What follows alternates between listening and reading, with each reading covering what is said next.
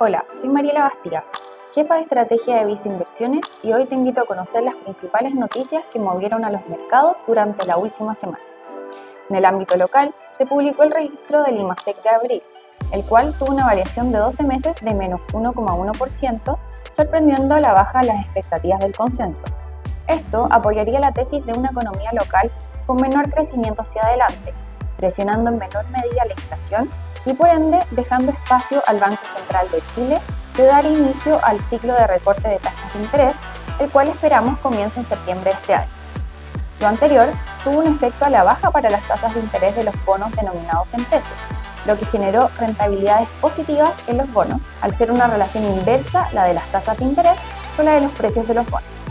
Por otro lado, la bolsa local S&P IPSA tuvo un avance de 0,8% positivo, impulsado en parte por los avances de la acción de CAP, la cual terminó la semana con un alza de más de 6%, rebotando de manera importante tras datos económicos de China dados a conocer al cierre de la semana.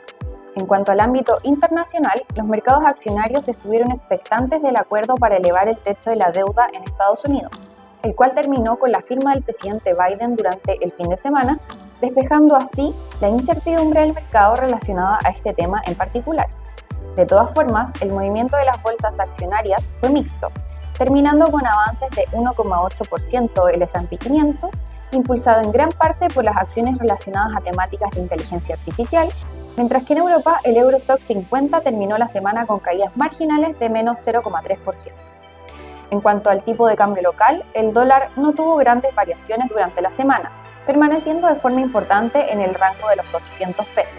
mientras que el dólar contra el euro sí registró avances durante la semana. Esto último pudo ser explicado por menores registros inflacionarios en la zona euro, mientras que en Estados Unidos la data económica relacionada al mercado laboral continúa en terreno positivo. Finalmente, recuerda que puedes mantenerte informado junto a Visa Inversiones. Y si quieres saber más de nuestras recomendaciones, te invito a revisar nuestro sitio web visainversiones.cl o contacta directamente a tu ejecutivo.